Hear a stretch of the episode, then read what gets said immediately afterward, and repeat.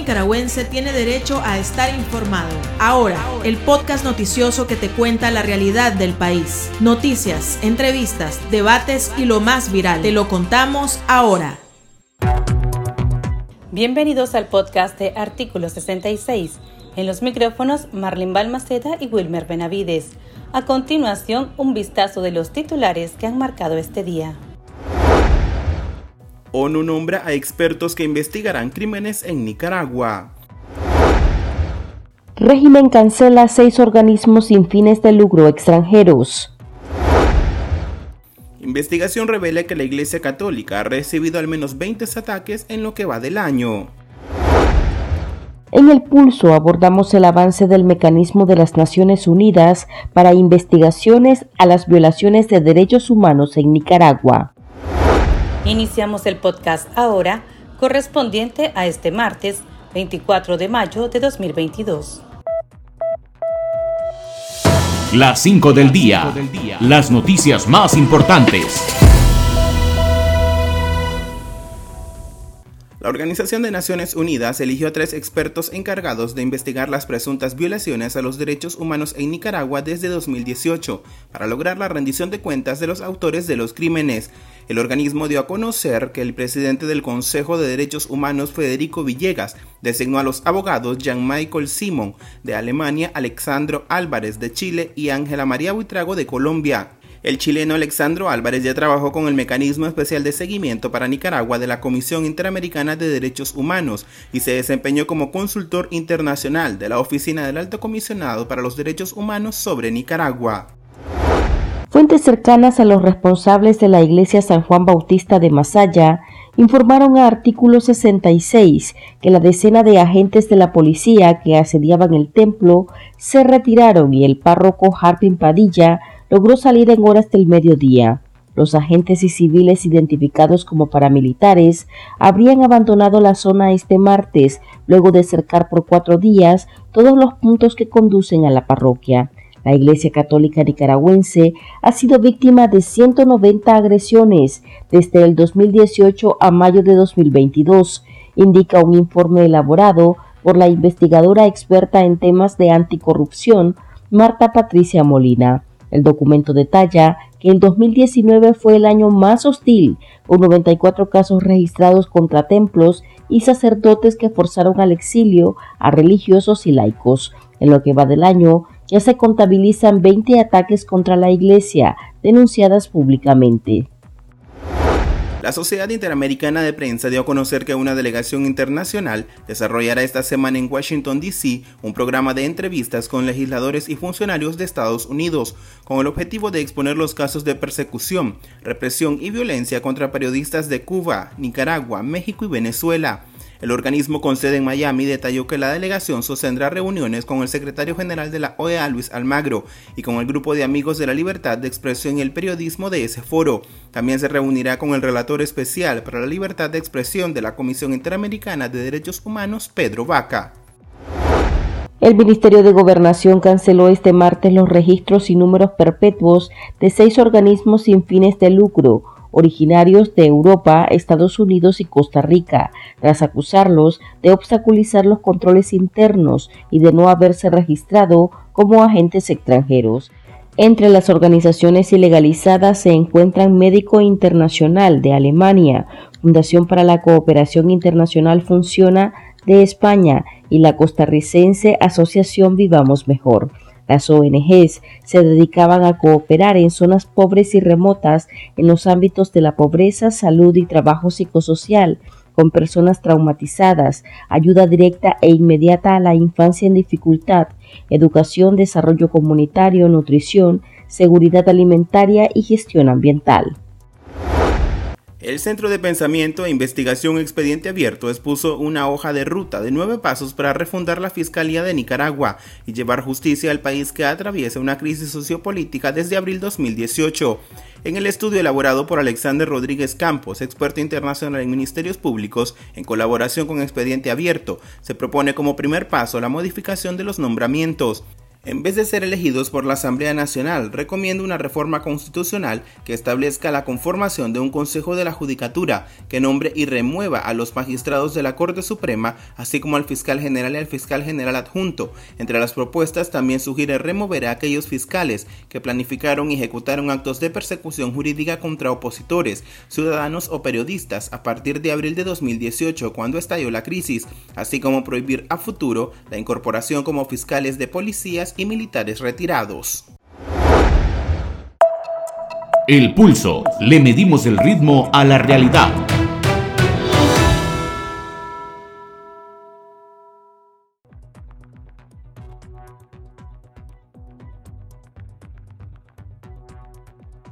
El presidente del Consejo de Derechos Humanos, embajador Federico Villegas, anunció hoy el nombramiento de expertos para desempeñarse como los tres miembros independientes del reciente creado Grupo de Expertos en Derechos Humanos sobre Nicaragua.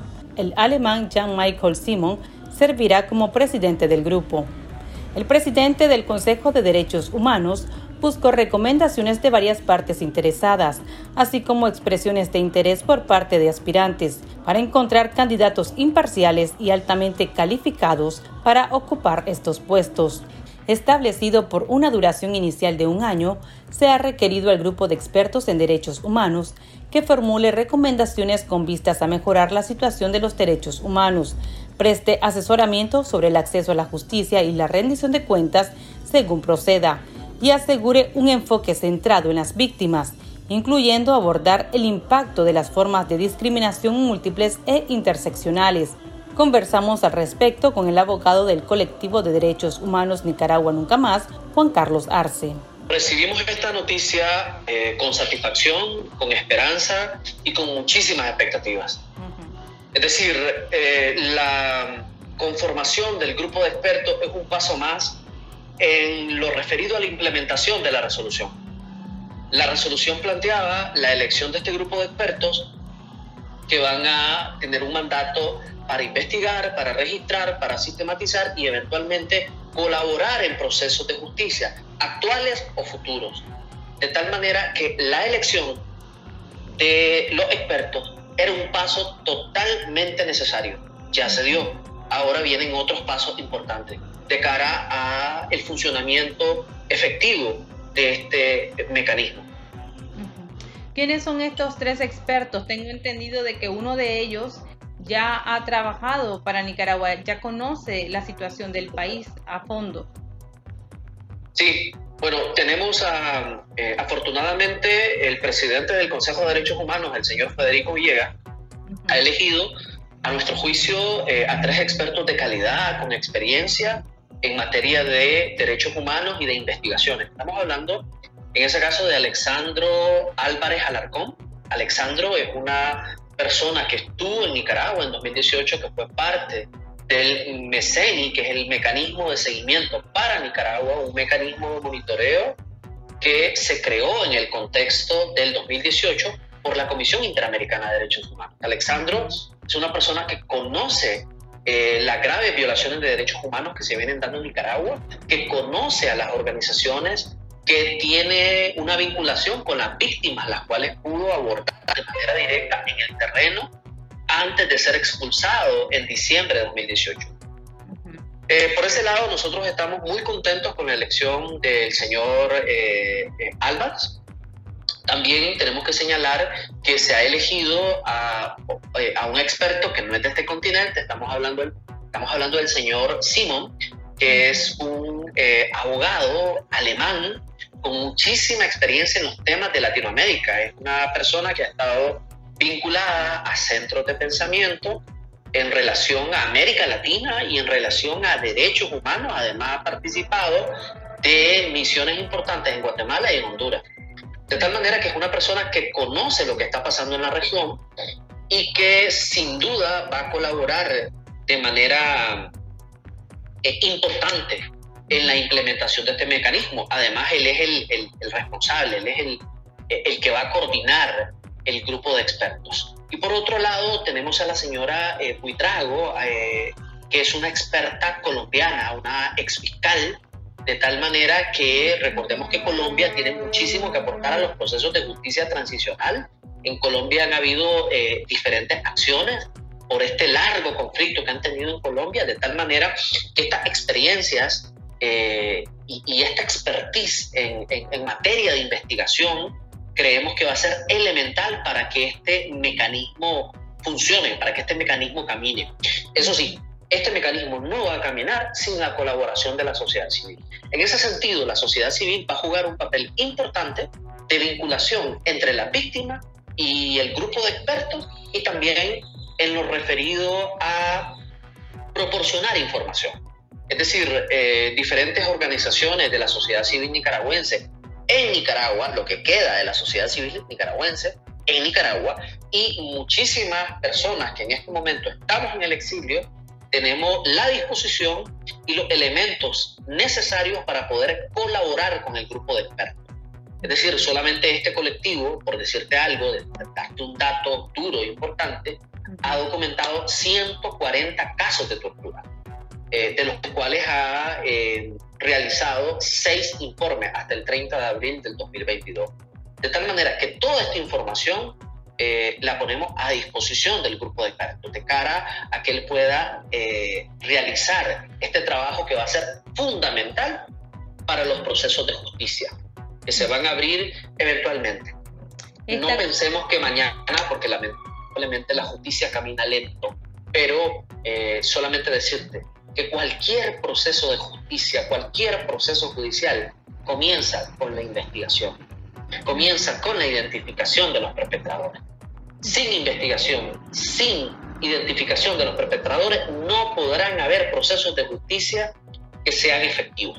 Es decir, que sean procesos que culminen en la, en la sanción de los responsables de los graves crímenes que se han venido cometiendo desde 2018 esta colaboración entre la sociedad civil y en este caso, por ejemplo, el colectivo de derechos humanos Nicaragua Nunca Más, con estos expertos, empieza desde ya o es también a través de un proceso?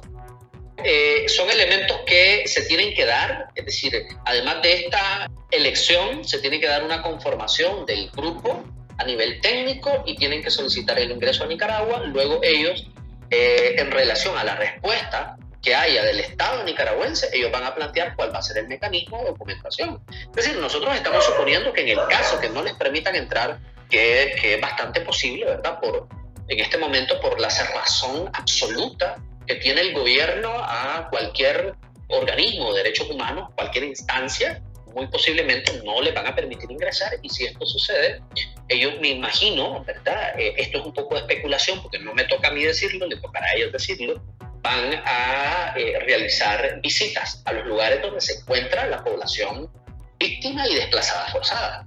Porque Gabriela, hay que decirlo, el régimen nicaragüense se ha encargado de expulsar a las víctimas del país, de desterrarlas. Muchísimas víctimas están en este momento en el extranjero, están en Costa Rica, en Estados Unidos, en Panamá, en Europa, de tal manera que el grupo de expertos deberá acercarse a las víctimas estén donde estén. Y ese es un elemento esencial que de alguna manera, incluso la misma expulsión de estas personas, de estas víctimas, eh, por ejemplo, a Costa Rica, donde hay decenas de miles de, exiliados, va a facilitar el intercambio en un contexto de alguna manera seguro. Es decir, porque vos te imaginás, Gabriela, este grupo de expertos entrando a Nicaragua y las condiciones de inseguridad para la víctima, las represalias que pueden haber por colaborar con el grupo de expertos. Es decir, considerando que este es un gobierno, un régimen profundamente eh, vengativo y un régimen basado en el totalitarismo, en el terrorismo de Estado y en violaciones de derechos humanos profundas. Entonces, de alguna manera, el hecho que en este momento decenas de miles de víctimas estén fuera del territorio nicaragüense permite también la colaboración fuera del territorio con este grupo de expertos. ¿Cuánto tiempo tiene este grupo de expertos para entregar un informe ante la ONU? Tendrá un año. Según la resolución, el mandato eh, del grupo de expertos es de un año. Este, eh, recordar que el mandato inicia en 2018 hasta la fecha, de tal manera que es muy amplio.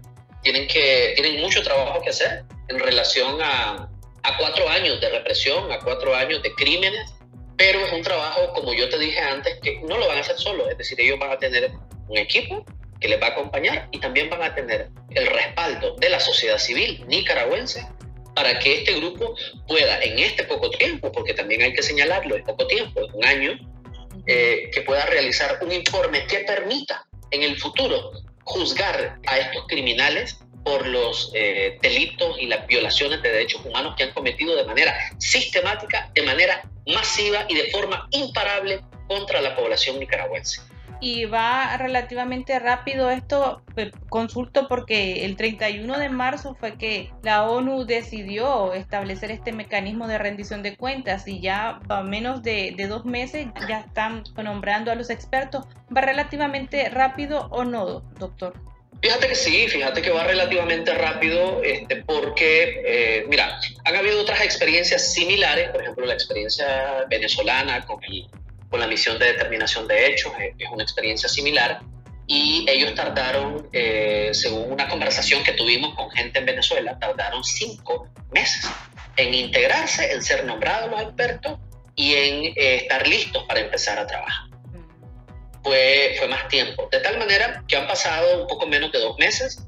Eh, ya en este momento ya se dio ese primer paso, como te digo, falta la constitución, falta la constitución del grupo con, con los demás técnicos, ya los expertos están nombrados, pero faltan los técnicos y falta eh, evidentemente definir cómo van a trabajar.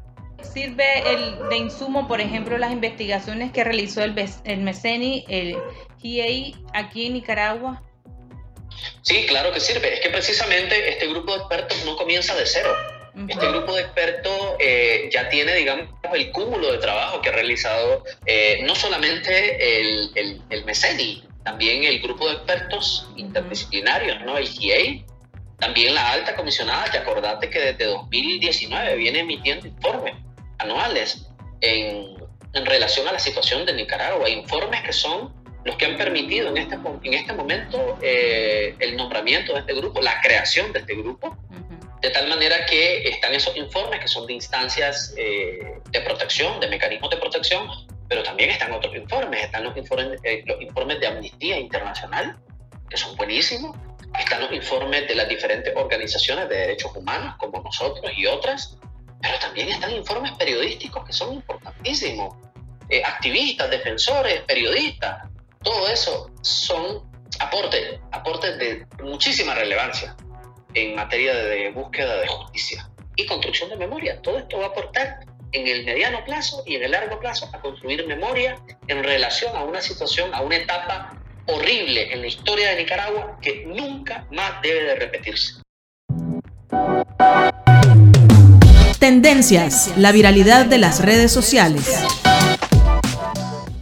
La barrera más peligrosa que encuentran los migrantes luego de cruzar el río Bravo para llegar a Estados Unidos es un alambre de púas que los obliga a caminar por fuera para entregarse a las autoridades. Así lo reporta el medio Univisión 41, que también registró el momento en que un nicaragüense desafió el obstáculo y realizó lo que se creía imposible. El ciudadano identificado como Yaden Iván Silva se arrodilló al tocar suelo estadounidense, llorando, le mandó un mensaje a su familia en Nicaragua. Donde vivo, la pobreza que, en la que vivo, me, me impulsó a venirme para acá porque yo allá, con el salario que gano, si me tapo atrás, no me trapo adelante, mira.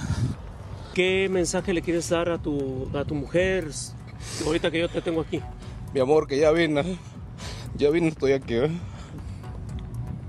Jamás pensaste que iba a estar aquí, ¿verdad? Con tantos problemas que hay en el camino. Pero ya estoy aquí. Ahora, amor, que me pone el Señor en el camino, amor. Aquí termina el episodio de Ahora de Artículo 66. Continúe informándose a través de nuestro sitio web www.articulo66.com. Síganos en nuestras redes sociales. Nos encuentra en Facebook, Twitter e Instagram y suscríbase a nuestro canal de YouTube. Hasta la próxima. La información veraz y de primera mano está ahora. No te perdás el podcast noticioso que te cuenta la realidad del país. Compartí y pasa la voz.